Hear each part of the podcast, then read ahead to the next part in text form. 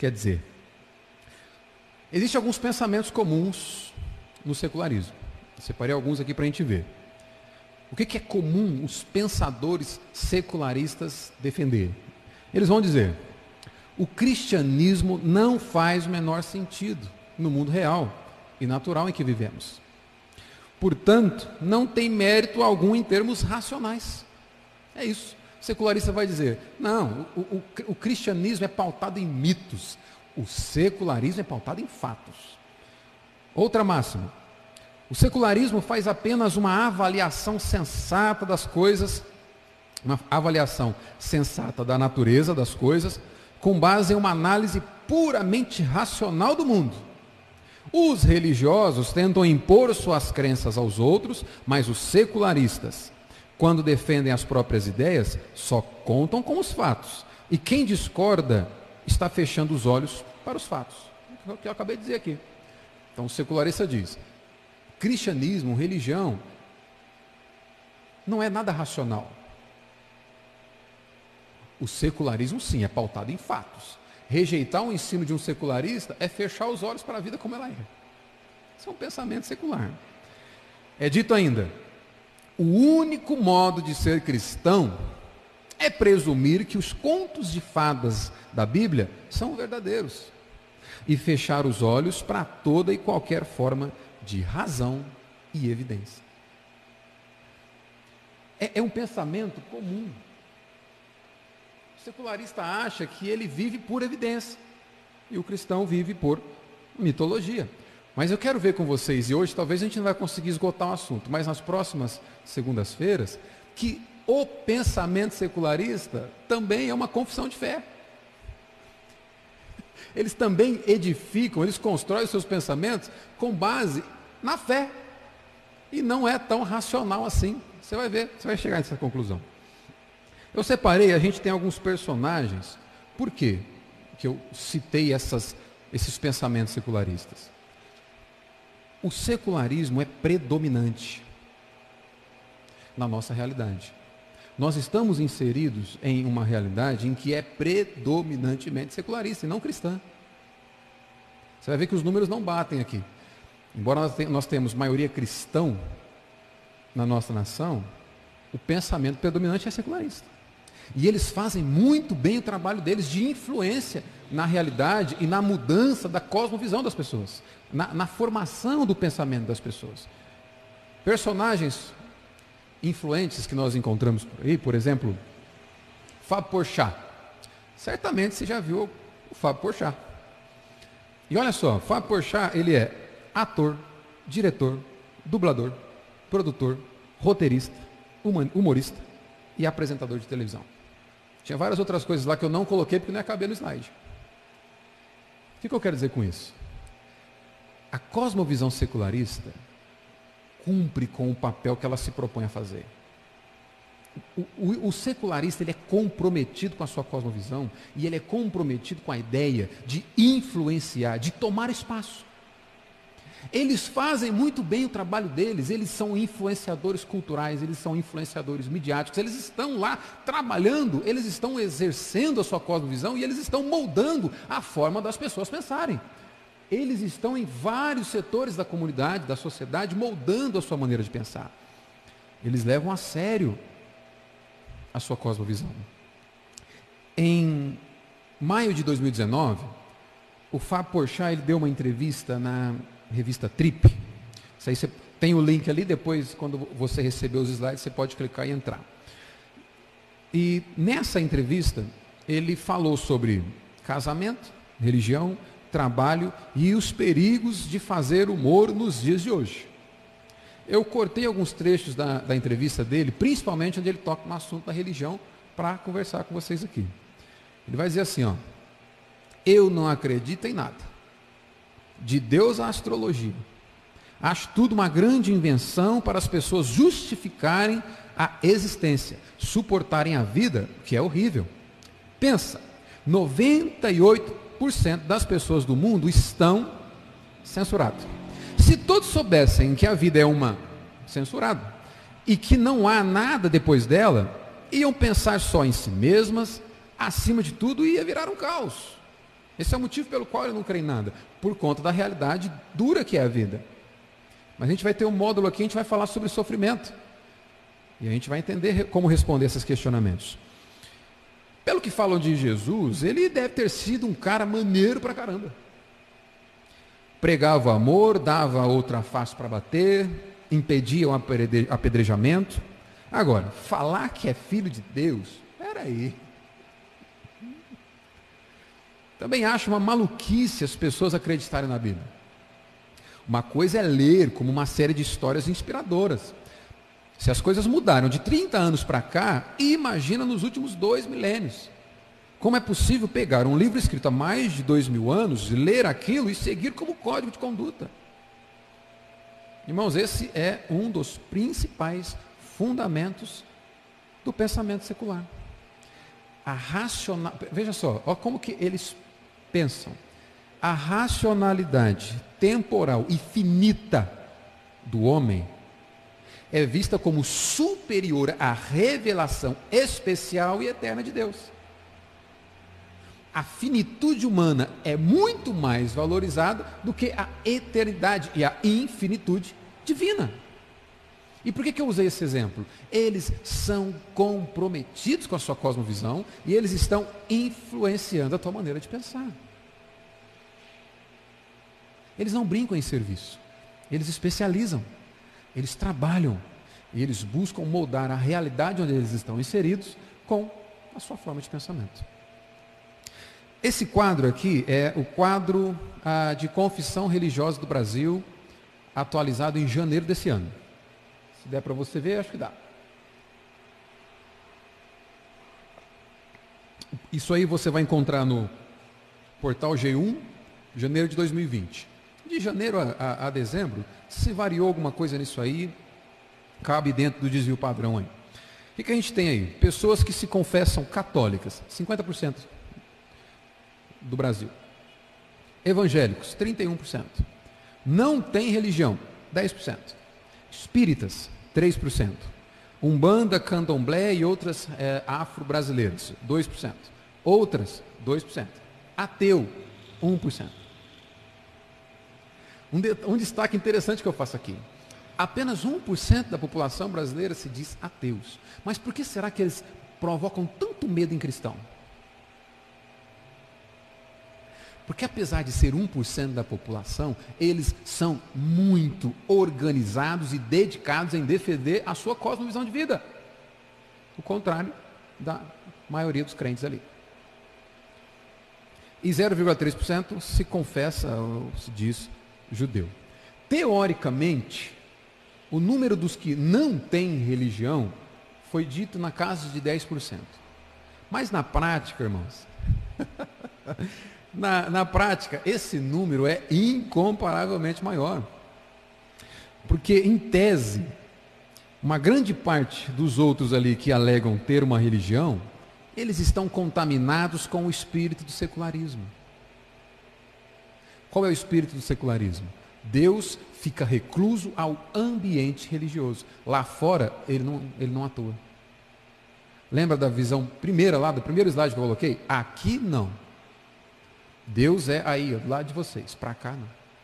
Então, na prática, esse número 10% é muito maior, porque na prática, muitos desses que se declaram 31% de evangélicos e 50% de católicos não vivem a sua fé, ou, não vivem para a glória de Deus na área em que eles atuam. E a gente vai ver o porquê disso na segunda palestra.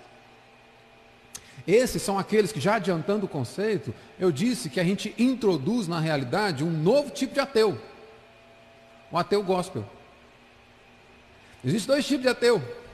Existe o ateu teórico, eu acho que eu já falei isso aqui semana passada. O ateu teórico é aquele que produz conhecimento acadêmico na tentativa de provar a inexistência de Deus. O ateu prático é aquele que não vai produzir nada academicamente, não vai escrever nada, mas na prática ele vive como se Deus não existe.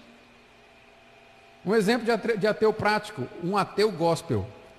Um exemplo de ateu gospel, a vida com Deus dele se resume ao domingo à noite que ele está na igreja. De segunda a sábado, ou de segunda a domingo, às sete horas da noite, é, ele tem outros senhores. É um ateu prático. Então, na prática, esses 10% que não tem religião é muito maior. Tantos crentes quanto os não crentes em Deus, eles chegam a essa posição que adotam por uma combinação de experiência, fé, raciocínio e intuição. É nesse ponto que a gente dá uma puxada no freio de mão aí e defende a ideia de que não existe um arbítrio livre de influência interna ou externa.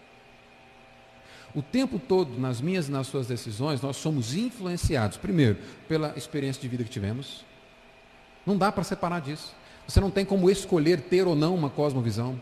A sua experiência de vida, a sua educação, a forma como teu pai te criou, como tua mãe te criou, a sua sociedade onde você cresceu, influencia a tua forma de fazer escolhas.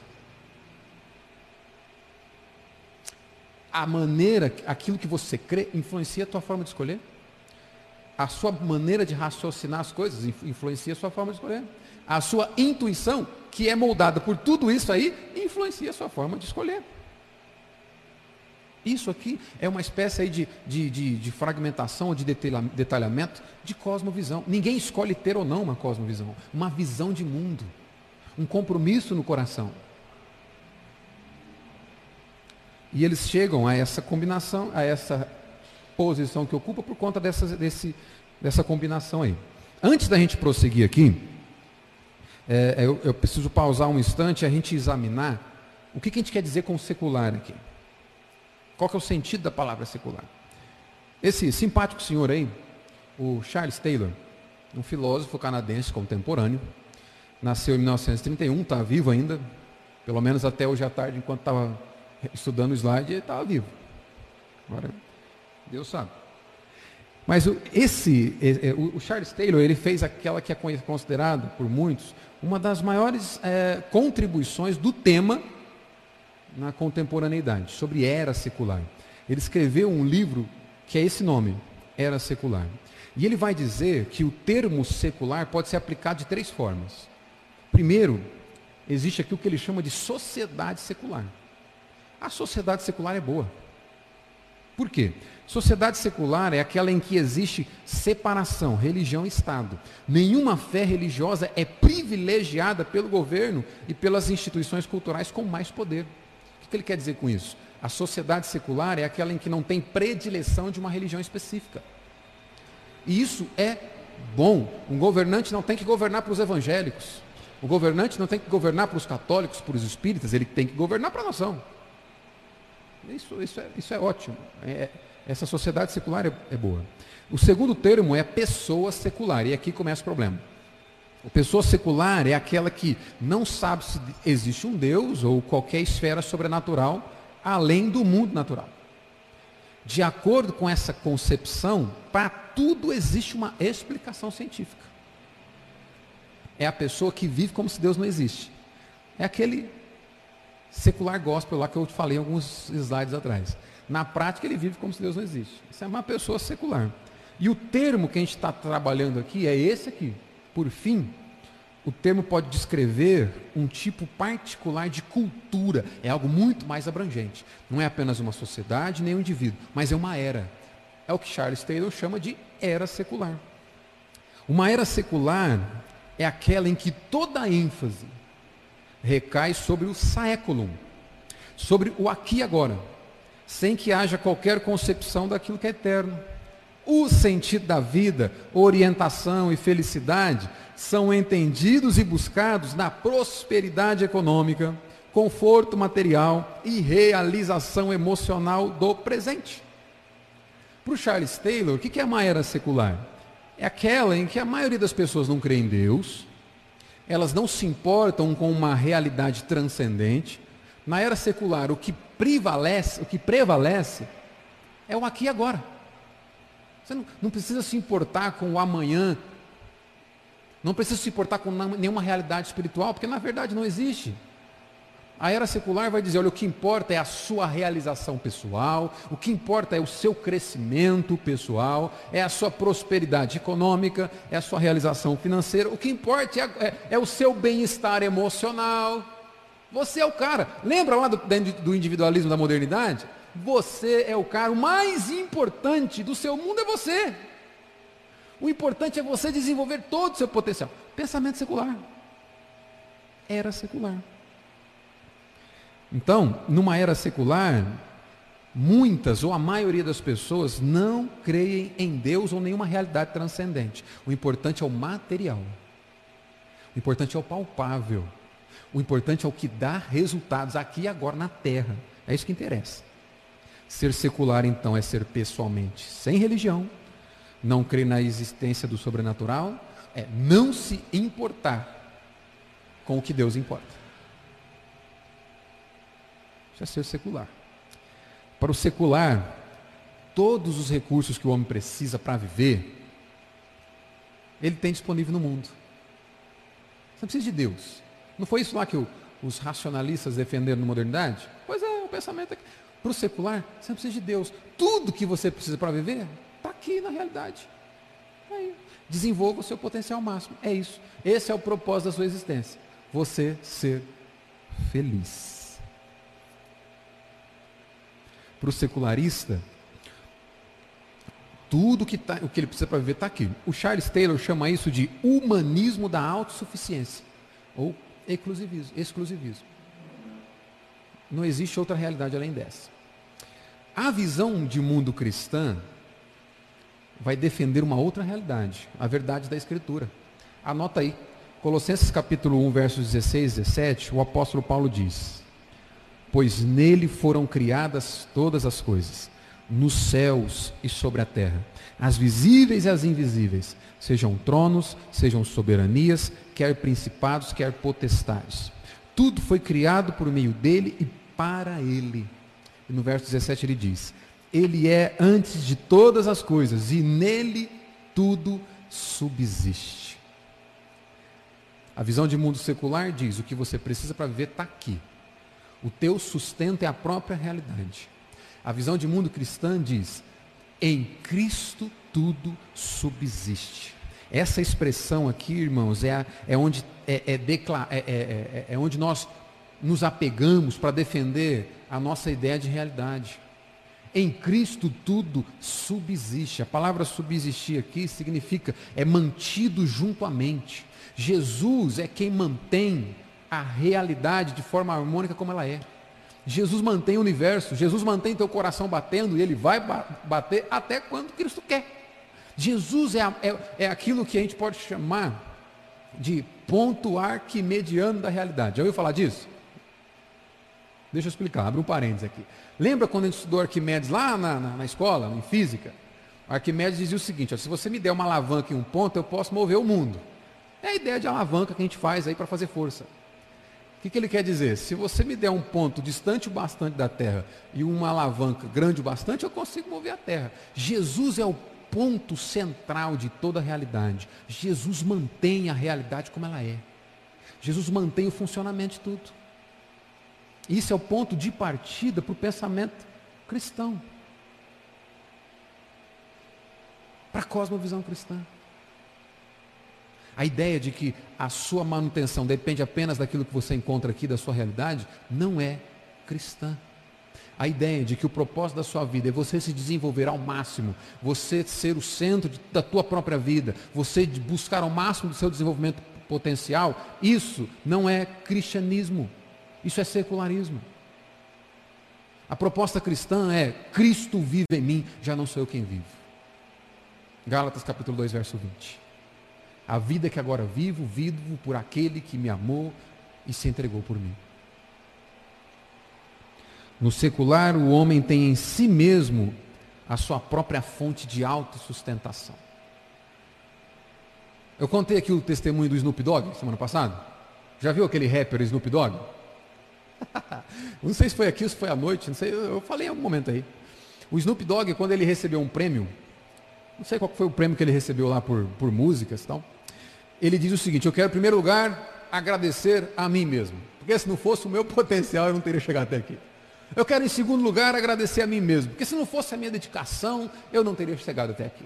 Eu quero, em terceiro lugar, agradecer a mim mesmo, porque se não fosse o meu talento, eu não teria ganhado esse prêmio. Esse é o pensamento do homem secular. Qualquer realidade transcendente que governa o mundo não cabe para eles. Tudo que tem é você. Tudo que você tem é você mesmo. É isso que eles ensinam. até mesmo pessoas que mantêm ligação com instituições religiosas, presta atenção nisso, são ainda assim seculares, se, ela, se elas considerarem que a realização da sua vida é resumida apenas em termos humanos e terrenos. Você pode, o que eu quero dizer com isso? Você pode até confessar fé em Jesus Cristo, mas se a sua vida se resume na sua realização pessoal, profissional, emocional, sentimental, o que que seja, se você é o centro de você mesmo, você é secular. Você vive pela cosmovisão secular e não cristã. Existe uma fé secular. Vou te mostrar uma imagem. Em uma imagem você pode definir ou entender uma característica da fé secular. Olha ela aí.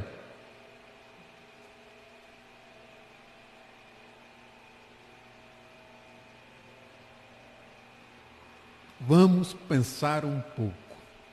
Esse filme, quem assistiu? A Procura da Felicidade, estrelado por Will Smith. Muito bom o filme, gostei, eu vi. Ele apresenta a típica fé secular. Qual que é o enredo? O enredo é muito simples. Conta a história do Chris Gardner, um homem que era muito pobre e que ralou muito na vida e virou milionário. Ficou milionário. Não foi da noite para o dia, ele ralou bastante saiu da pobreza para o sonho americano. Qual é a, o, o enredo da fé secular aqui?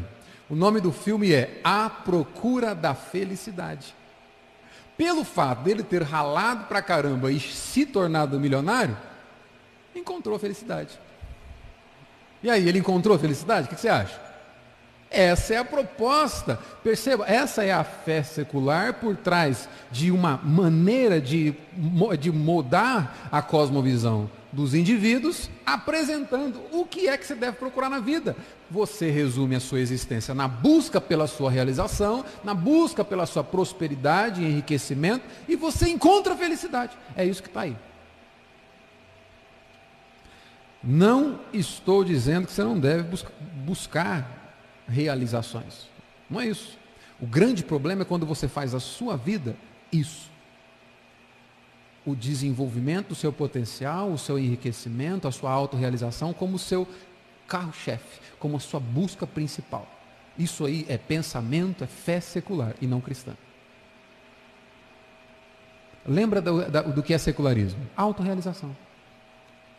Quando a gente vai para a Escritura, o que, que é felicidade? No livro do Chris Gardner, felicidade é você ficar rico. Encontrou felicidade. Quando nós vamos para Jesus, e principalmente no Sermão do Monte, nós vemos, mais que feliz é o humilde de espírito. Mateus capítulo 5, a partir do verso 3. Bem-aventurados. E a palavra bem-aventurados aqui é literalmente o que é mais que feliz.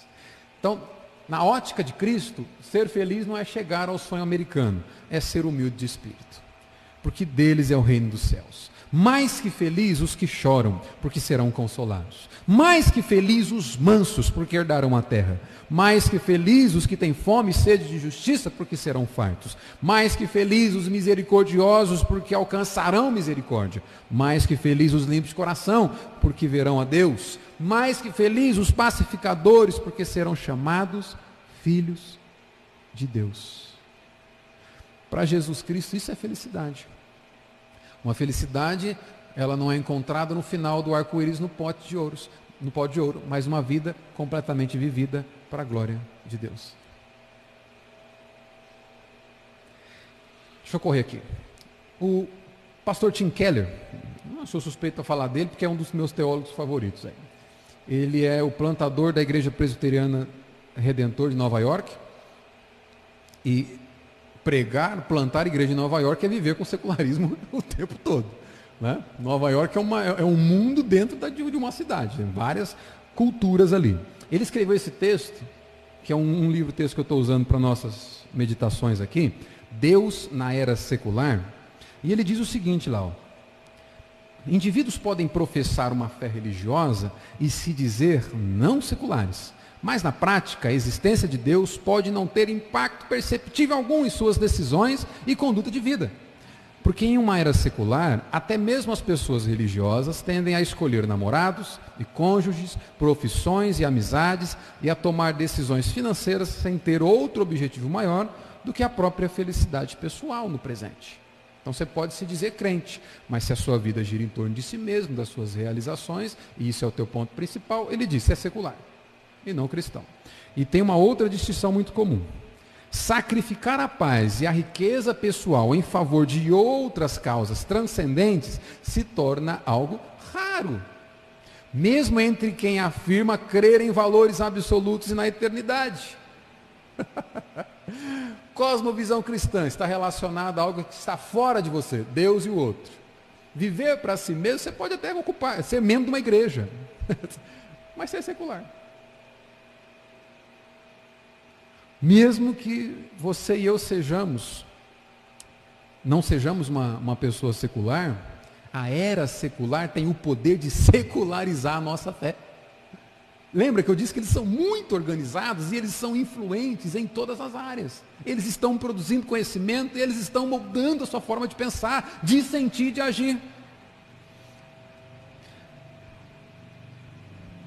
A gente pode não ser uma pessoa secular, não confessar secular, mas a nossa fé sendo influenciada. A ponto de que a gente passa a ter a fé como mais uma opção de escolha também. Assim como o time que vai torcer, o trabalho, a carreira que vai, que vai seguir, a pessoa com quem vai se relacionar, a fé passa a ser mais uma escolha que a gente tem. E não ser aquilo que norteia todas as nossas escolhas. É mais uma opção. Isso é o que a gente chama de ateísmo prático. No secularismo, a fé deixa de ser um fator determinante e se torna um fator opcional. Vamos avançar. Lembra que eu disse do livro do Charles Taylor? É isso aí. Ó. Essa é a edição portuguesa, publicada é pelo Instituto Piaget. Eu tenho uma brasileira pela Unicinos, mas eu, eu deixei essa aí porque é o único que eu tenho. Olha só o que, que o Taylor vai dizer ali. Enquanto a organização política de todas as sociedades pré-modernas, antes daquele pensamento racionalista que eu falei no início, estava de alguma forma ligada, baseada, garantida por uma fé em Deus ou alguma noção de realidade última, o Estado ocidental moderno está liberto dessa ligação. As igrejas estão hoje separadas das estruturas políticas. Isso é secularismo. A religião ou a sua ausência é uma questão largamente privada. Você professa dentro dessas quatro paredes aqui, lá fora não. Ele continua dizendo, em outras palavras, nas sociedades seculares, podemos nos envolver totalmente na política, presta atenção nisso. Podemos nos envolver totalmente na política sem nunca encontrar Deus. Não é uma bancada evangélica que vai resolver o problema do secularismo da política. Podemos nos envolver na política sem nunca encontrar Deus, isto é, sem nunca chegar a um ponto em que a importância crucial do Deus de Abraão para, todas, eh, para toda essa empresa, para toda essa realidade, é entendida de forma imposta e inequívoca, ou seja, ela não é um fator determinante. E a gente vai ver isso mais em dualismo. Os espaços públicos foram esvaziados de Deus ou de qualquer referência a uma realidade última. Fica com Deus dentro da igreja. Aqui no espaço público, não. Fora com Deus aqui. E a gente vai ver que isso é agravado ou é causado pela própria igreja, mas eu vou deixar para a segunda palestra. Na sequência.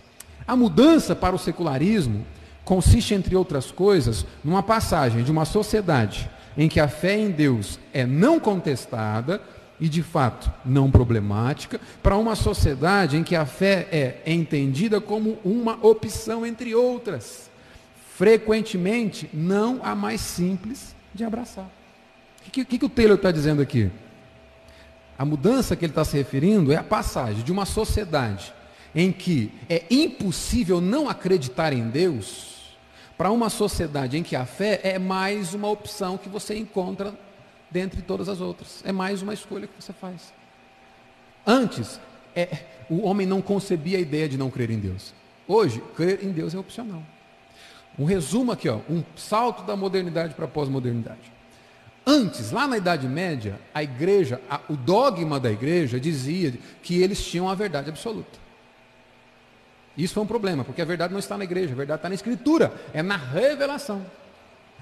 A tradição da igreja dizia: nós temos a verdade absoluta, e esse é o problema. Os racionalistas se levantam contra isso, dizendo: não, não, não, não, não, não. A verdade não está no dogma da igreja, a verdade está na razão. no racionalismo, é na mera ciência desprovida de fé. Aqui está a verdade. Qual que é o grande problema desses dois extremos? No início do século XX, os homens vão se deparar com uma realidade cruel. Por quê? Antes a verdade está na igreja. Agora não está na igreja mais, está na razão. O grande problema é que a única coisa que eles conseguiram, colocando a ciência como Deus, ou a razão como Deus, foram duas guerras mundiais e uma ameaça de extinção. Nos anos 50 e 60, a quantidade de ogivas nucleares ativas dava para destruir a Terra quatro vezes. Então agora surge um movimento de contracultura, já estou acabando, que vai pensar o seguinte: não, peraí, quando a verdade estava na igreja não servia. Quando a verdade passa a estar meramente no homem, o máximo que a gente conseguiu foi uma ameaça de extinção. Então quer saber? Não existe verdade. Essa é a máxima da pós-modernidade. A verdade absoluta não existe. Não está nem na igreja, não está em Deus, não está na ciência, não está no homem, não está em lugar nenhum. Verdade absoluta não existe. Cada um acredita naquilo que quiser. O que é verdade para você não precisa ser para mim. Esse é o pensamento pós-moderno. Esse é o pensamento onde nós estamos inseridos. A fé é só mais uma opção. Acredita no que você quiser. Para mim não faz diferença. Na verdade, a verdade não existe. Esse é o pensamento secular. Oi? É o relativismo da pós-modernidade, é isso. Tudo é relativo. O grande problema, se tudo é relativo, por que, que essa verdade que diz que tudo é relativo é verdade? então isso é relativo também. Mas não vamos entrar nessa questão. Deixa eu ver se tem mais alguma coisa. Vou acabar aqui, ó.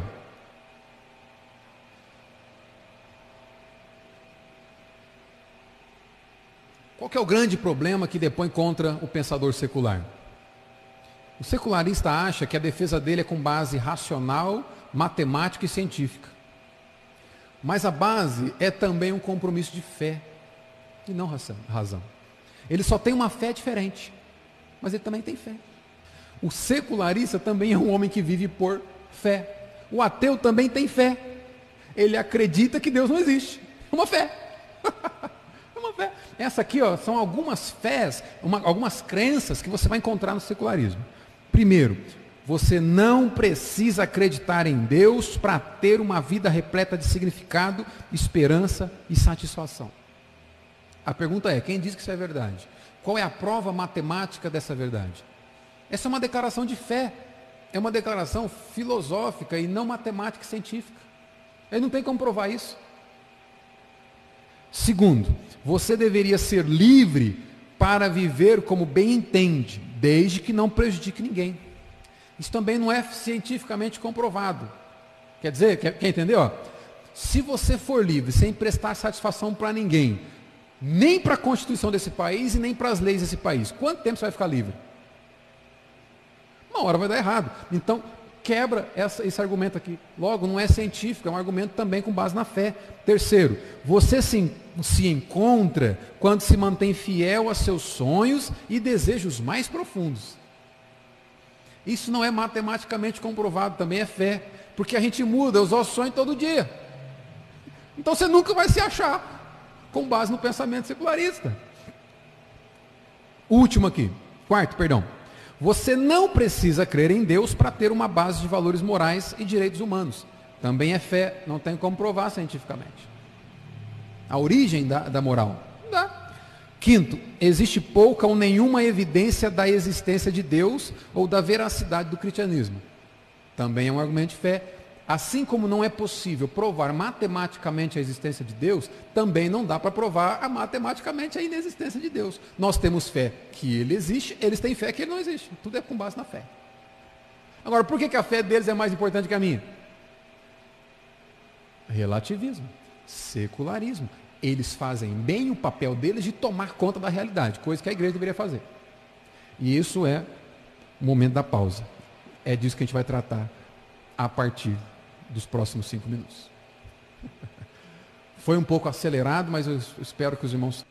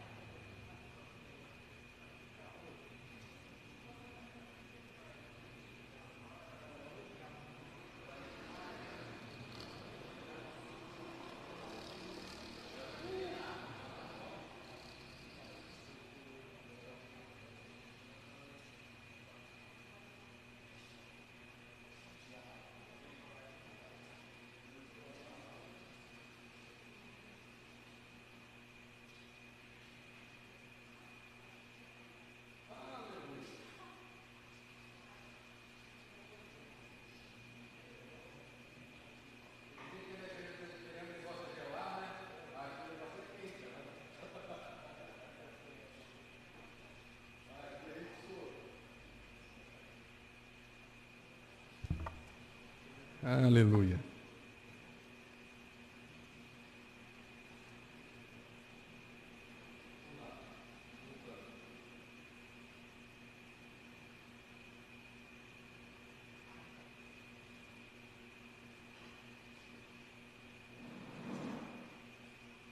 Bom,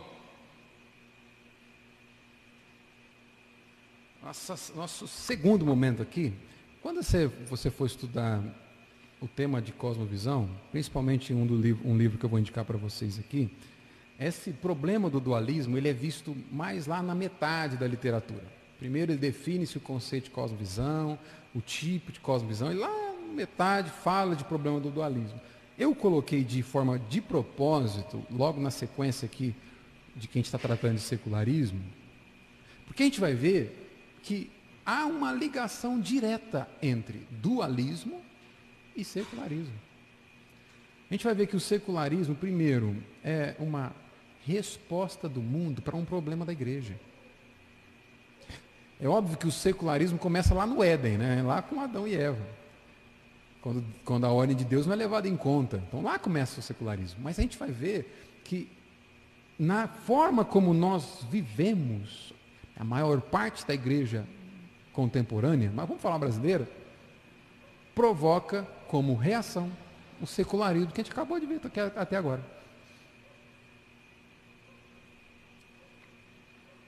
Por que, que a gente chama aí como o problema do secularismo?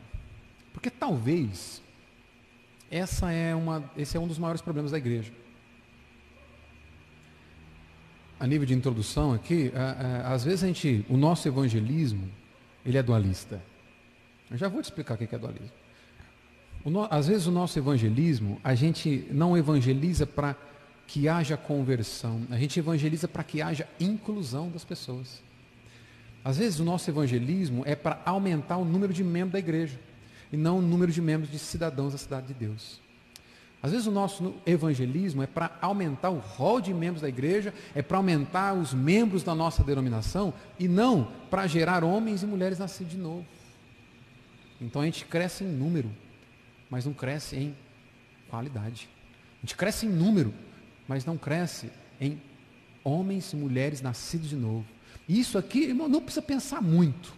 Basta a gente olhar lá para a condição da igreja do primeiro século e ver como um número tão reduzido de cristãos foram capazes de fazer aquilo que a Bíblia chama de virar o mundo de cabeça para baixo. E hoje nós somos 71 ou muito mais, né? 80% da nação. e nós temos um, um cristianismo praticamente irrelevante. Por quê? Por causa do dualismo. Vamos ver o que isso significa. Se o secularismo, então, é uma realidade tão agressiva, né, tão prejudicial, qual seria a saída para a igreja? Será que se a gente imprimir todos os esforços possíveis para nos separar completamente do mundo, será que ser separado do mundo é traçar um, um, uma, uma linha na realidade e dizer, do lado de cá é igreja, do lado de cá é Deus, do lado de cá é santo, do lado de cá é do diabo, do lado de cá é do mundo. Será que separação do mundo é isso? Será que essa é a saída que a igreja tem para o secularismo? Faz um corte na realidade e diz: aqui é os nossos. aqui dentro do nosso quadrado é de Deus, lá fora do diabo, lá fora do mundo. Será que é assim que a gente resolve o problema do secularismo? Sempre o cristianismo teve que lidar com esse problema, o problema do dualismo que até parecia ser uma solução que a igreja tinha para o relacionamento com, as, com, a, com a cultura da antiguidade, com a cultura grego-romana. Como que alguns cristãos pensavam? Eles viam as cidades como uma ameaça muito grande à sua fé. Então qual foi a opção que eles tiveram? Não foram para a escritura para ver o que, que Jesus ensinava. Eles foram para dentro de si mesmo. Né, foram explorar o potencial do seu conhecimento.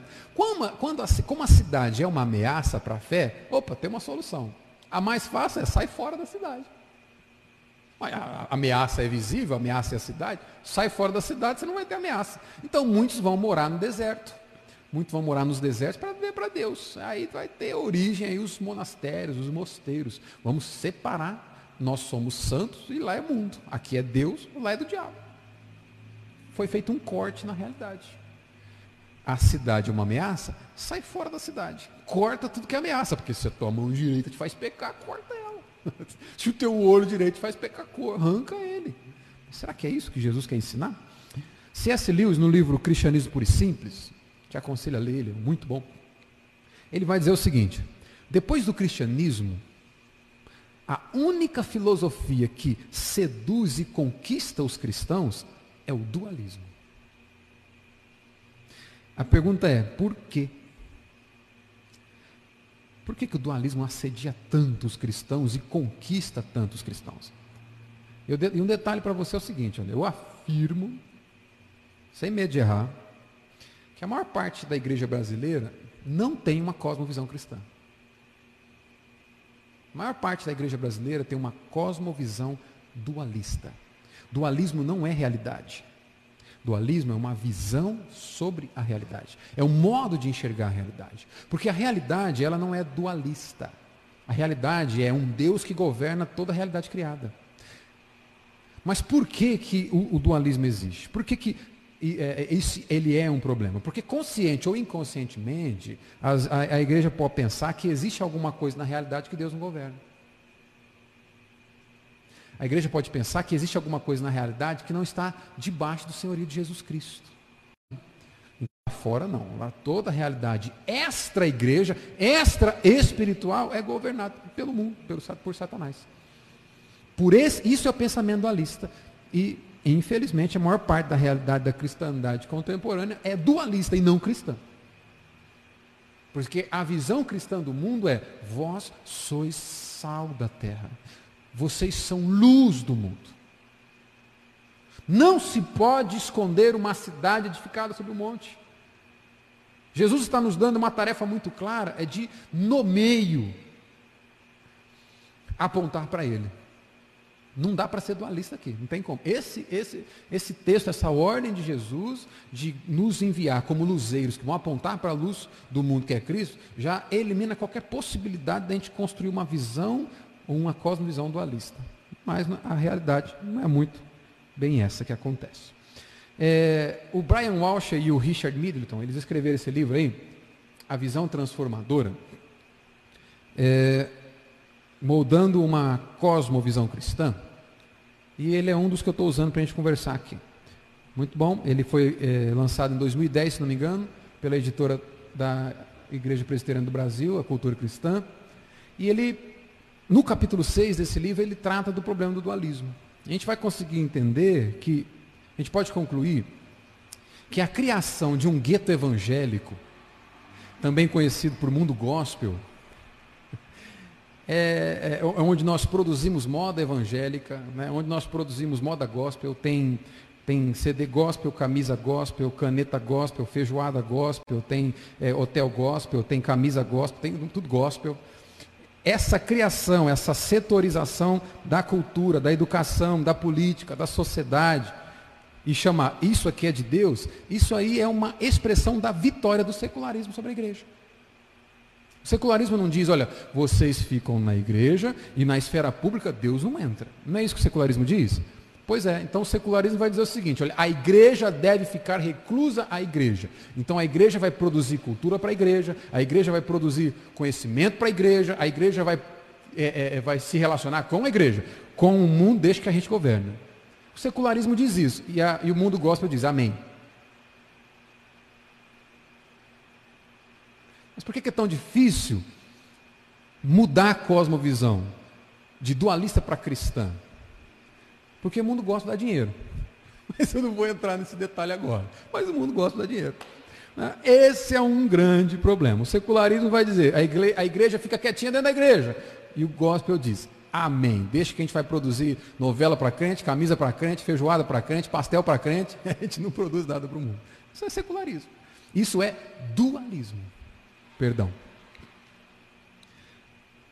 Eles vão dizer o seguinte lá, o, o, o Middleton e o Walsh, eles citando um outro autor, que é o Jim Wallace, vão dizer o seguinte: Podemos definir o problema da seguinte maneira: Jesus disse que o reino de Deus é chegado e essa mensagem é o centro do nosso evangelho.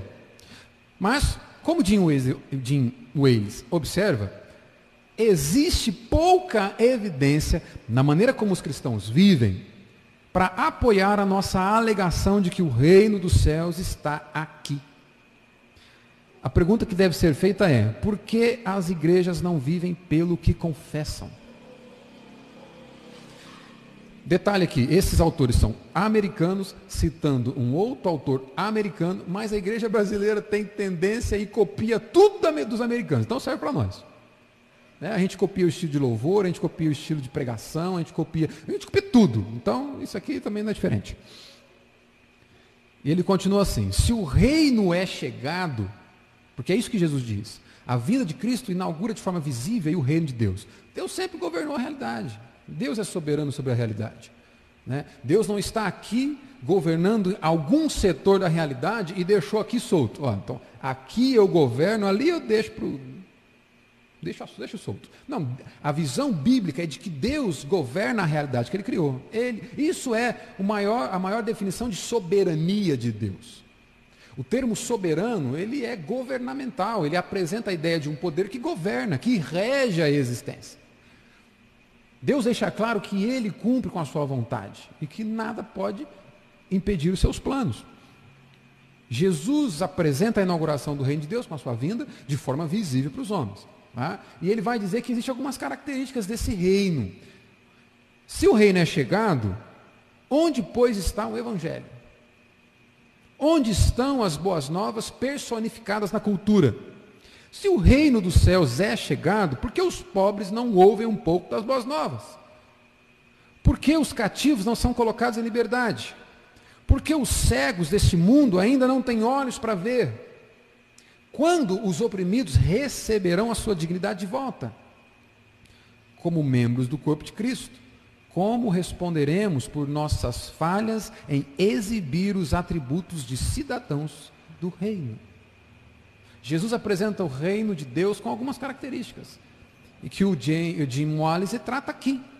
E a pergunta que ele faz é: se o reino está aqui, cadê a evidência disso? Se o reino de Cristo está aqui e a igreja é a plantadora ou é a propagadora desse reino, por que ela não molda a cultura, como diz Cristo, para sermos o sal da terra? Se a, a, o reino de Cristo está aqui, por que, que eles não moldam o conhecimento dos homens, sendo luz do mundo?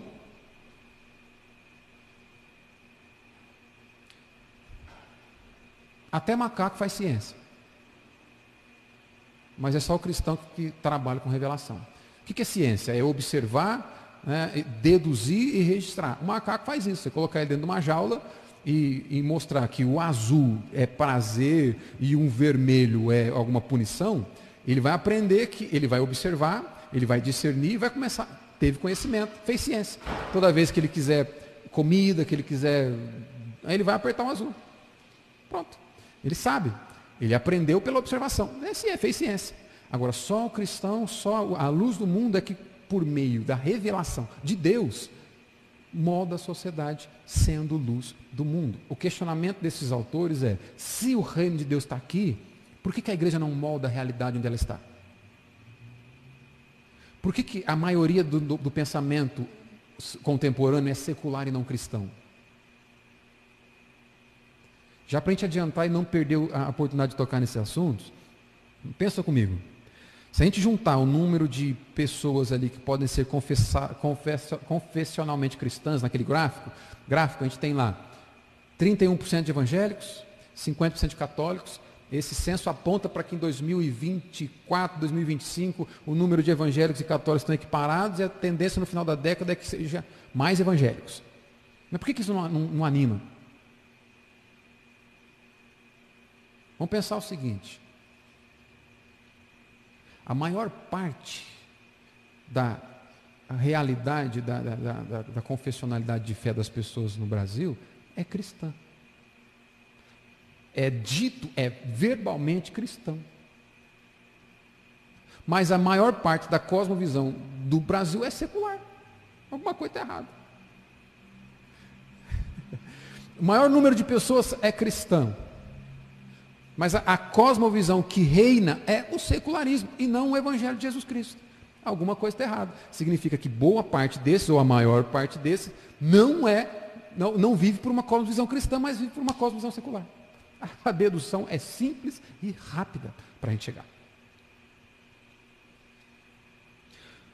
Porque a palavra cristão não evoca imagens de pessoas virando o mundo de cabeça para baixo. É um questionamento que o Walsh, o Middleton faz. É, a palavra cristão ela não apresenta para nós a ideia de pessoas que estão transformando o mundo. Geralmente, a, a, a palavra cristão dão para nós a ideia de pessoas que estão, sei lá, tá vendo, fazendo passeata para Jesus. O que mais? Troféu promessa. O que mais tem do mundo gospel aí?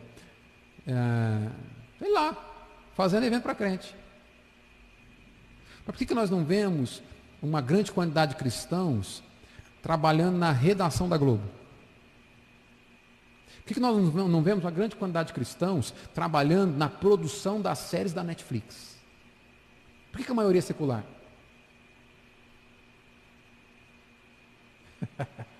Dualismo. É cristão dentro da igreja é mundano no mundo. Dualismo. Acha que produzir, acha que ser cristão, ou a, acha que viver para Deus é produzir coisa para crente. Então aí vai surgir uma Netflix gospel. E enquanto a Netflix, que molda o pensamento da nossa geração, continua sendo secular. Só estou dando um exemplo da Netflix. Mas olha só o que aconteceu no primeiro século. Atos capítulo 17, versos 5 e 6, a Bíblia diz assim. Os judeus, porém, movidos de inveja, trazendo consigo alguns homens maus dentre a malandragem, ajuntando a turba, alvoroçaram a cidade e, assaltando a casa de Jason, procuravam trazê-los para o meio do povo. Porém, não os encontrando, arrastaram Jazão e alguns irmãos perante as autoridades, clamando: Estes que, que têm transtornado o mundo chegaram também aqui. O contexto é: Paulo e seus companheiros de viagem missionária pregando em Tessalônica. Eles vão passar pela casa de Jason, mas eles vão sair. Os judeus invejosos, movidos de inveja, né, eles vão até lá com o objetivo de pegar Paulo e os, e os demais ali, para levar para as autoridades romanas. E, e olha só como que eles determinam, como que eles denominam os cristãos. Paulo e os outros pregadores. Aqueles que têm transtornado o mundo chegaram também aqui. Esse transtornado aí pode ser literalmente traduzido por virado muito de cabeça para baixo. Quando a gente falasse, se a gente fosse pensar nessa realidade de cultura, de evangelho na cultura, a gente deveria olhar para o termo cristão e pensar numa sociedade transformada. Cristão e pensar numa cultura redimida. Negócios que evidenciam o reino de Deus. Livros, músicas, arte em geral, que evidenciam o governo de Cristo em todas as realidades, em todas as esferas da vida. Isso é cristão no primeiro século.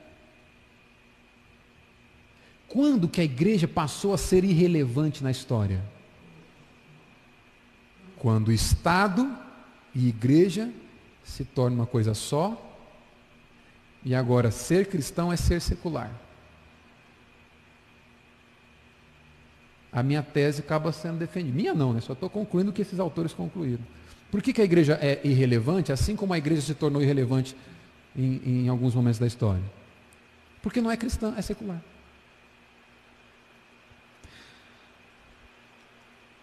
Talvez o problema seja pior ainda quando a gente usa o termo evangélico. Ser evangélico no primeiro século é moldar a realidade das pessoas pelas boas novas de Jesus Cristo. Lembra que eu disse, não é apenas é, aumentar o número de membros da igreja. Não é evangelizar ou pregar para é, incluir pessoas na sua denominação. É pregar para ver caráteres transformados à imagem e semelhança de Cristo. Isso é o Evangelho.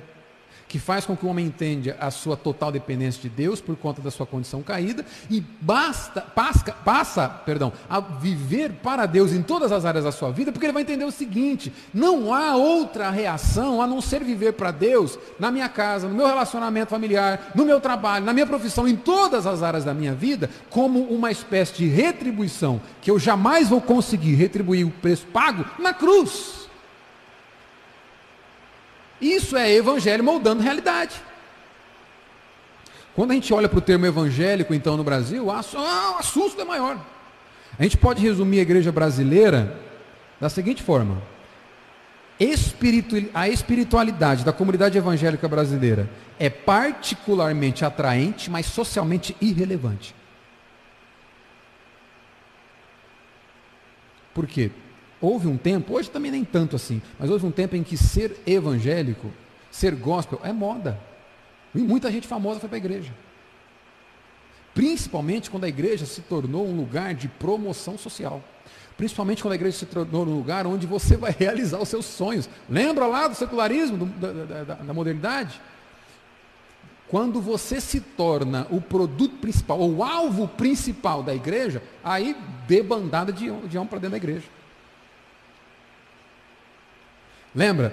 Inclusão e não evangelização e conversão. É diferente. Vamos correr aqui. Talvez isso aconteça porque essa realidade também é presente hoje. Sempre é, esses dois tipos de grupos acompanharam Jesus. De um lado multidão, de outro lado discípulo. Essa realidade sempre foi presente. O problema é evidente em todas as áreas da nossa vida. Isso leva muitos cristãos a abandonarem a sua fé.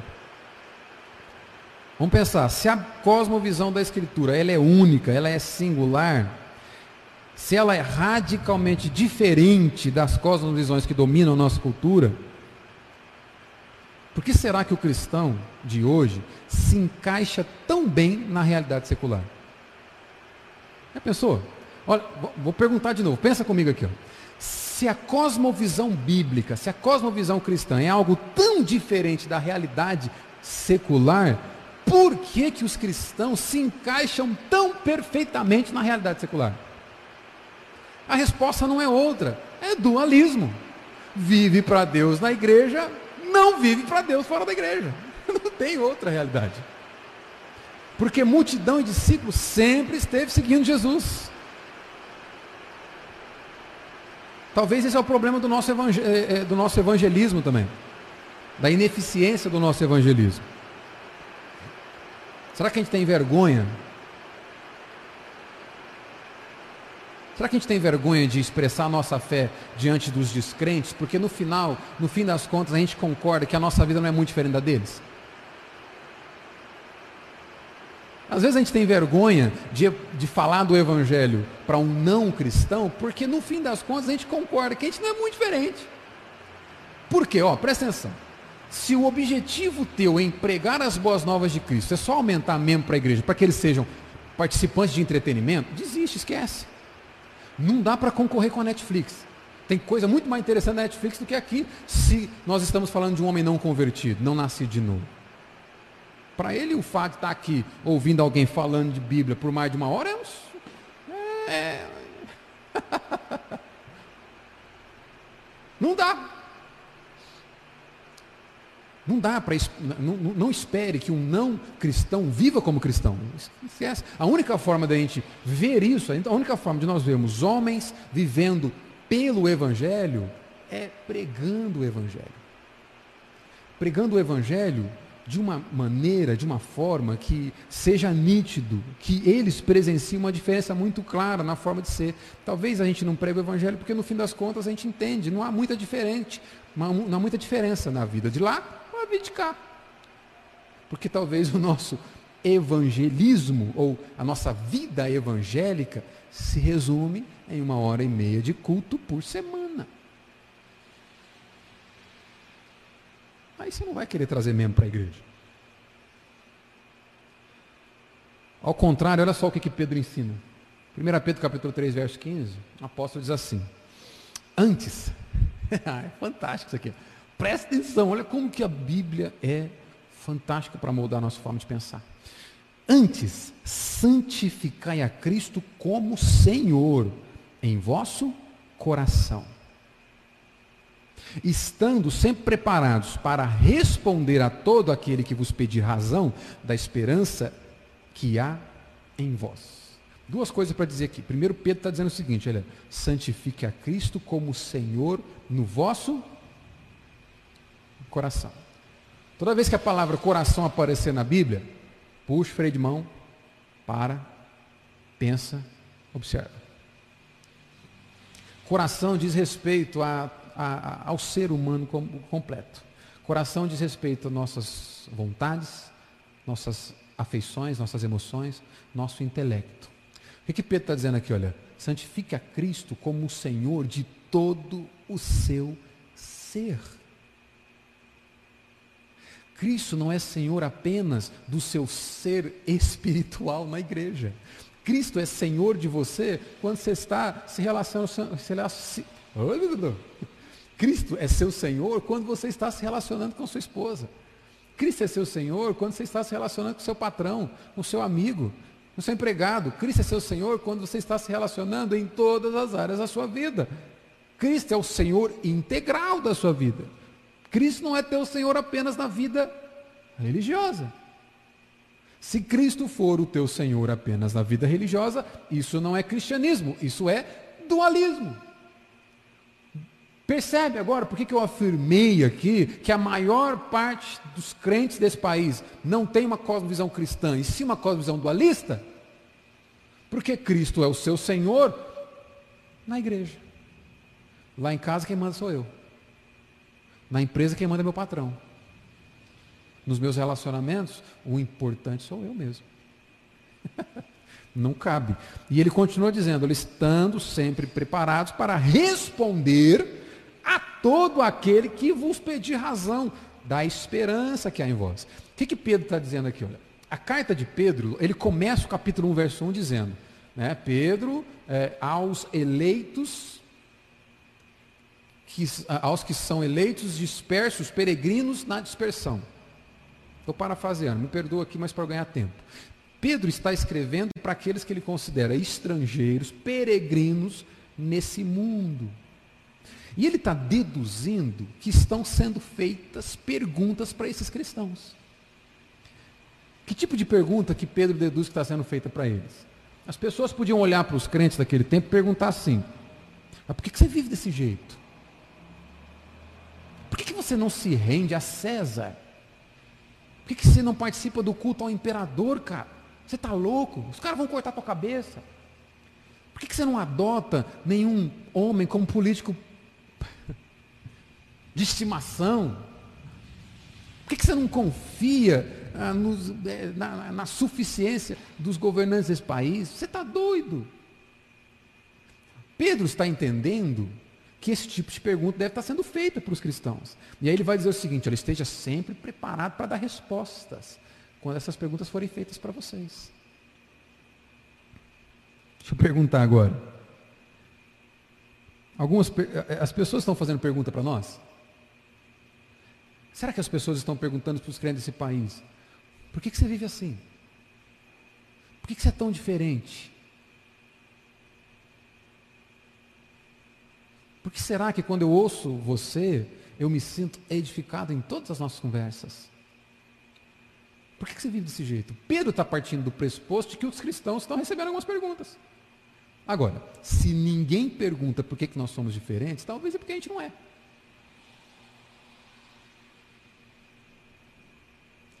Ainda nesse livro aqui, da, da visão transformadora, os autores vão dizer o seguinte: uma cosmovisão deve esclarecer ou tornar acessível tudo na vida. Mas a cosmovisão cristã, operante nas igrejas, frequentemente parece ser irrelevante para a maior parte da vida. Ela se preocupa apenas com a nossa vida espiritual. Nossa cosmovisão nos sensibiliza para a justiça e a opressão, para a, para a justiça e a opressão. Perdão, presta atenção. Nossa cosmovisão nos sensibiliza para a justiça e a opressão, como a cosmovisão bíblica requer, a ausência de muitos cristãos evangélicos das favelas da vizinhança das marchas pela paz em ações políticas, que se empenham pelo amor, justiça e misericórdia, sugere que nossa cosmovisão é inadequada. Os autores vão chegar à conclusão de que a nossa cosmovisão não é apenas irrelevante, porque a gente não está transformando a nossa sociedade. Eles vão chegar à, conclusão que a nossa cosmovisão é traidora. Crente que vive de forma dualista, além de ser irrelevante, porque ele não muda a sociedade onde ele está, é traidor daquilo que Cristo dá para ele fazer. Vocês são sal da terra. Vocês são luz do mundo. Lembra que na semana passada eu disse que isso aqui não é Cristo apontando para nós um ideal para a gente buscar? Dizendo, olha, aqui está o ideal de igreja. Comece a se empenhar para você chegar aqui. Não, Jesus apresenta a identidade da igreja. Ele está dizendo: isso é o que vocês são. Vocês são sal da terra, vocês são luz do mundo. Vocês são assim. Quando nós vivemos de forma dualista, não somos apenas irrelevantes, somos traidores da palavra de Cristo. Tem um cara que entendeu isso. Quem já ouviu falar desse senhor ali, desse simpático senhor ali?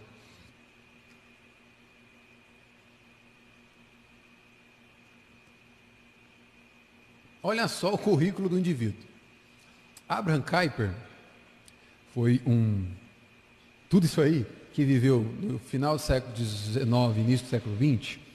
E por quê? Olha só, ele foi político, jornalista, estadista, teólogo e pastor holandês, fundador do Partido Antirrevolucionário, primeiro-ministro dos Países Baixos entre 1900 e 1905, um dos expoentes do neocalvinismo e especial, em especial neocalvinismo holandês. Tinha um monte de outras coisas que eu não coloquei porque não cabia. Por que, que esse cara fez tanta coisa? Ele entendeu a diferença de se viver de forma dualista e de se viver de forma cristã. Ele entendeu que Cristo, na verdade, não é Senhor apenas da esfera religiosa. Cristo é Senhor de todas as esferas da nossa vida. Ele passou a entender que ele deveria servir a Cristo em toda a sociedade. Tudo que ele ia fazer seria para a glória de Cristo. Na política, para a glória de Deus. No jornalismo, para a glória de Deus. Como personalidade pública no Estado, para a glória de Deus. Na igreja, como teólogo, pastor, para a glória de Deus tudo, por entender que Cristo é Senhor de todas as esferas, ele passa a dedicar a sua vida em servir a Cristo fora da igreja também, e não apenas na igreja. Uma das frases mais famosas do Abraham Kuyper é essa aqui. Não há nada na existência humana que Cristo não possa dizer é meu. Mais literal que ele disse essa frase numa série de palestras na Universidade de Princeton, na verdade ele diz assim: não há um centímetro quadrado em toda a existência que Cristo, Senhor sobre tudo e sobre todos, não clame, é meu. Infelizmente, às vezes a gente acha que Jesus é Senhor só dos crentes. Então tudo que a gente fizer é só para os crentes. Isso é dualismo. Cristo é Senhor sobre toda a realidade.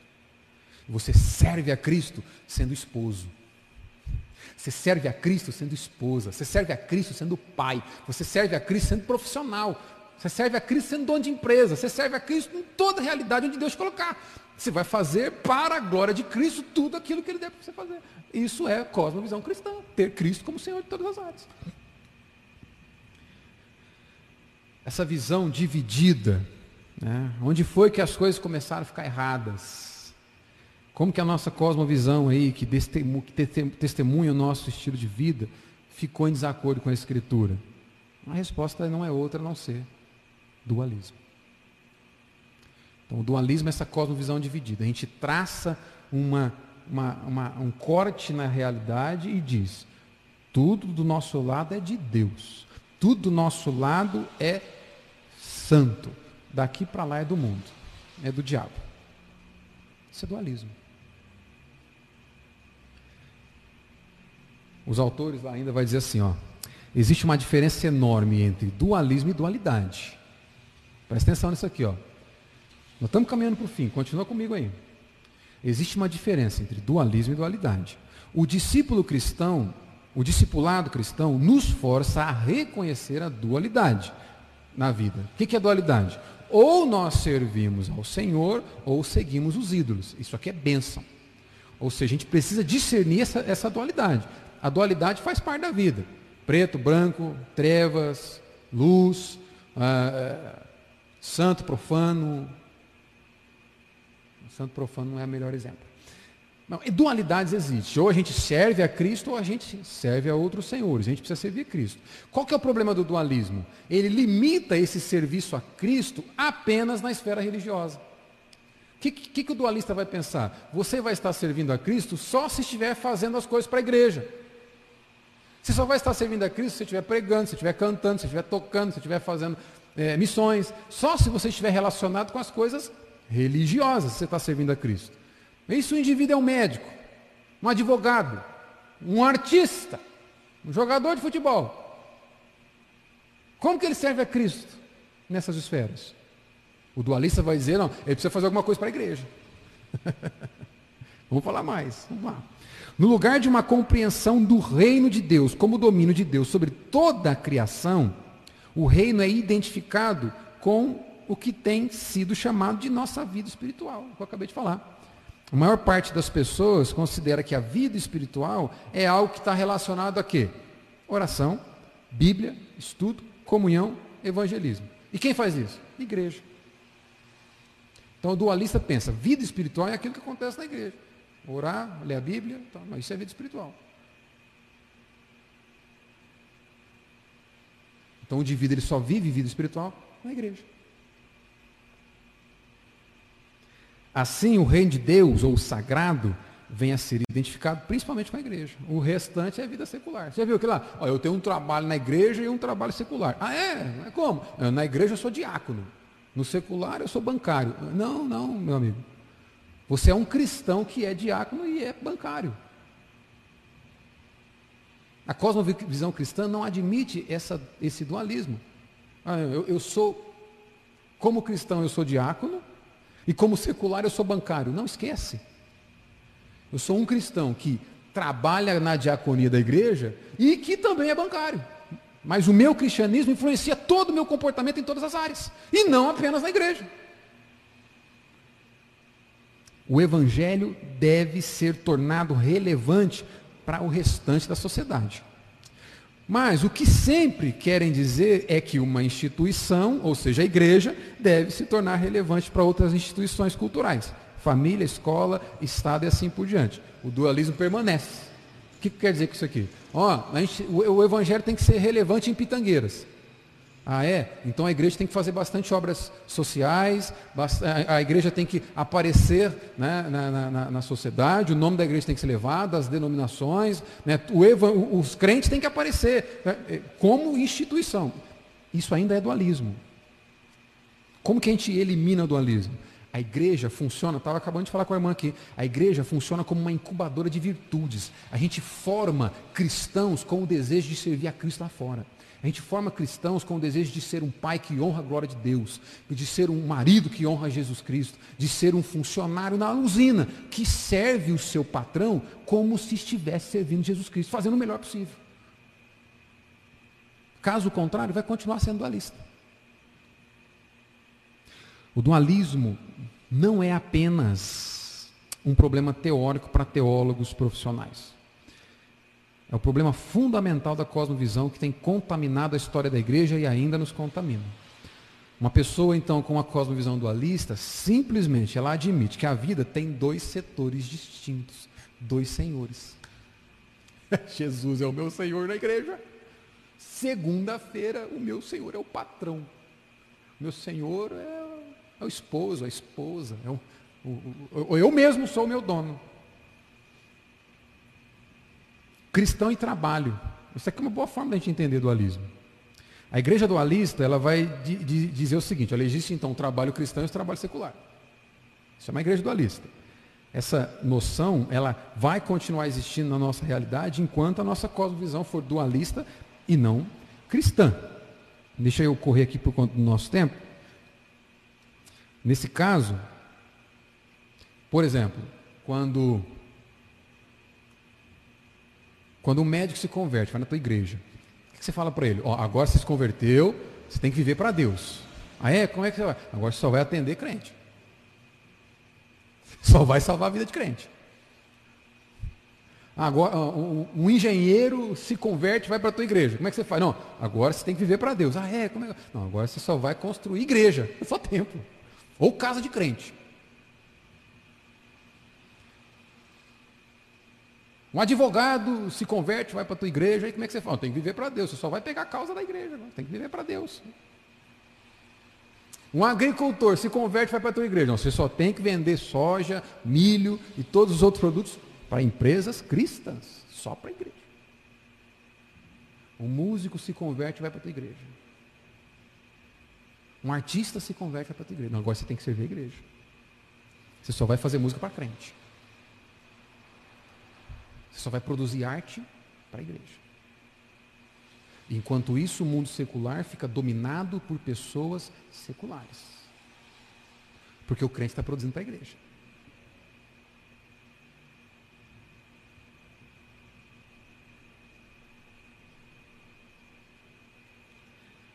Enquanto a igreja disse, o que está aqui dentro é de Deus, o que está lá fora é do diabo, nós entregamos na mão do diabo a política, o direito, a cultura, a educação, o jornalismo, a filosofia e todas as outras áreas aí.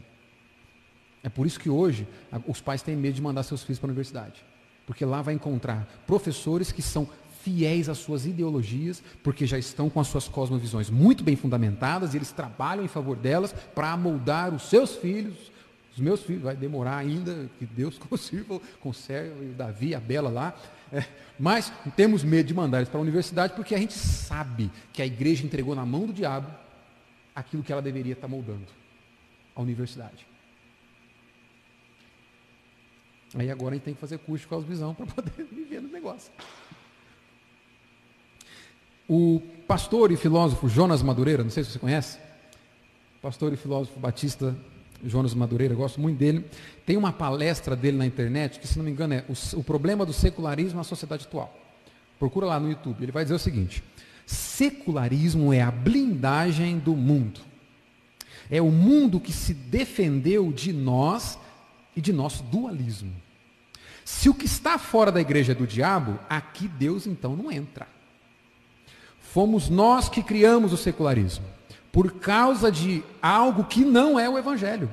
Esse Evangelho é tão falso que te faz acreditar que a única coisa que agrada a Deus é você cantar, tocar e pregar. Aí tem um problema. Se a única coisa que agrada a Deus é quando eu toco, quando eu canto, quando eu prego, aí o indivíduo fala, mas eu, eu, pastor, eu não sei cantar. Mas tocar, tá, não, tocar piorou. E pregar, não, falar em público, esquece. Ah, então, então não dá, não tem como você viver para a glória de Deus. Você, não tem como, você vai servir Deus que jeito que na igreja? Dualismo. O dualismo, ah, o, o, secularismo que eu disse na primeira parte, é, uma, é um filho da igreja. Eu disse que começou no Éden, mas nós somos os principais alimentadores do secularismo. A partir do momento que a igreja diz o seguinte, olha, aqui é de Deus, lá fora é do mundo, então eles vão dizer o seguinte, tá bom, deixa que aqui Deus não entra, a gente toma conta. Não vem com ideia de Deus aqui, não. Aqui é do diabo. Então aqui a gente cuida. Fica aí com a tua igreja.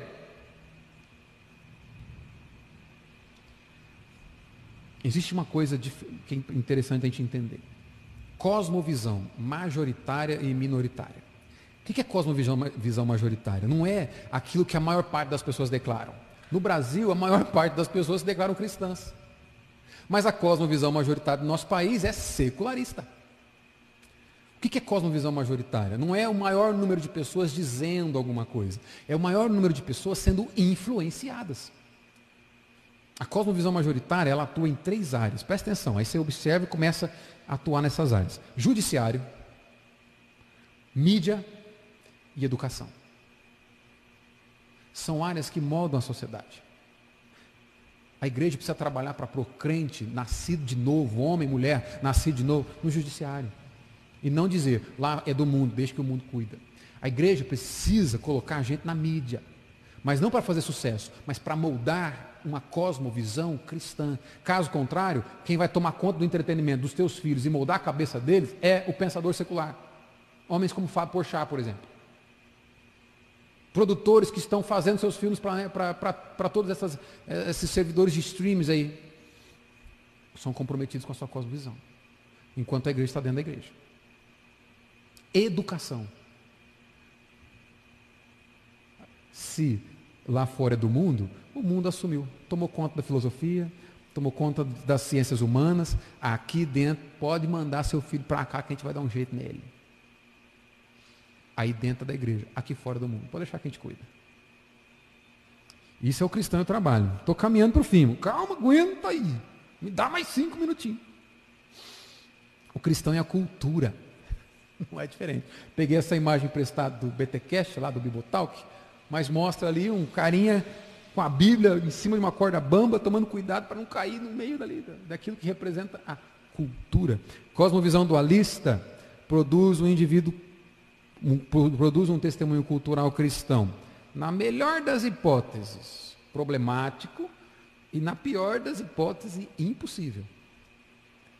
Você não vai moldar uma cultura se você acredita que ela é do diabo, que você tem que ficar longe dela.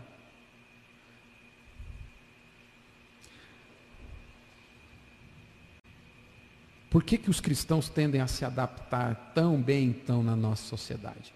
Olha só um filho do secularismo aqui. Há uma adaptação tão perfeita ao secularismo. A resposta é sempre dualismo.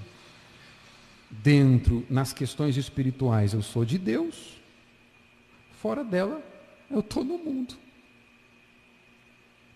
A maior parte dos cristãos hoje identifica o sagrado, a vida com Deus, a vida devocional, apenas aquilo que é pessoal e individual. Tem dificuldade para ver Deus na esfera pública, para ver Deus moldando a cultura através dos crentes. Essa aqui é a nossa falha em ser sal da terra e luz do mundo. E, infelizmente, que é muito comum na nossa sociedade hoje, os cristãos são mais seguidores da cultura do que formadores de cultura. Porque o gueto gospel não deixa você sair fora dele.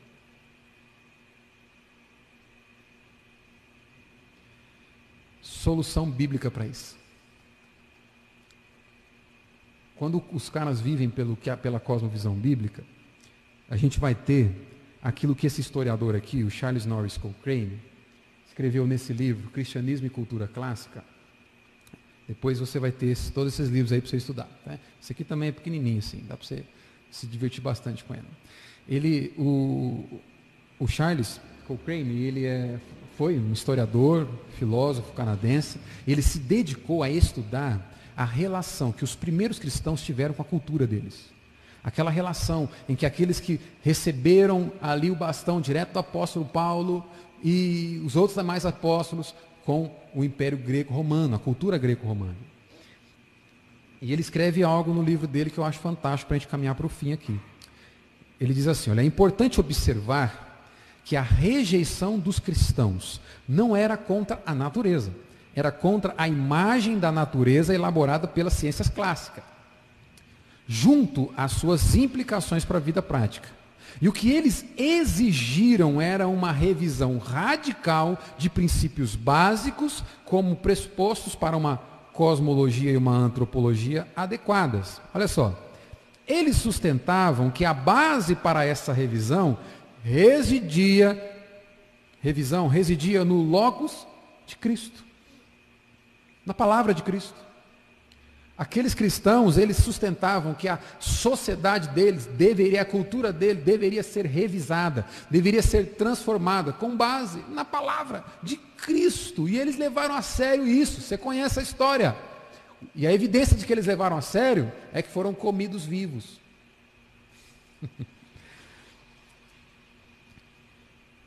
Eles sustentavam que a base para essa revisão residia no Logos de Cristo, concebido como uma revelação não de uma nova verdade, mas de uma verdade que era antiga como montanhas e igualmente sempre eternas. E ele conclui assim: Isso foi o que eles aceitaram como uma resposta à promessa de esclarecimento e poder oferecido à humanidade. E assim, Veja, a resposta para a humanidade é a palavra de Cristo. A base para uma nova física, uma nova ética e, acima de tudo, uma nova lógica, a lógica do progresso humano, em Cristo. Portanto, eles afirmavam possuir um princípio de entendimento superior a qualquer coisa existente no mundo clássico. Uma afirmação que eles estavam dispostos a defender ou por ela tombar. Resumindo esse parágrafo gigante aqui, o que deve moldar a nossa cultura são os ensinamentos do nosso Senhor Jesus. E nós estamos dispostos a sermos fiéis até o fim, se necessário for, tombar por isso. E eles tombaram por isso. Por não arredar o pé da decisão de viver para a glória de Deus na sua sociedade. Você conhece a história. Coliseu, leão comendo crente, sendo palco para que os, a classe média romana assistisse. Você conhece a história. E você? Qual é a tua disposição? A resposta bíblica é entender que Cristo é o Senhor sobre todas as esferas. Colossenses capítulo 1, verso 15 a 18, o apóstolo Paulo diz assim, e eu encerro aqui. Ele é a imagem do Deus invisível,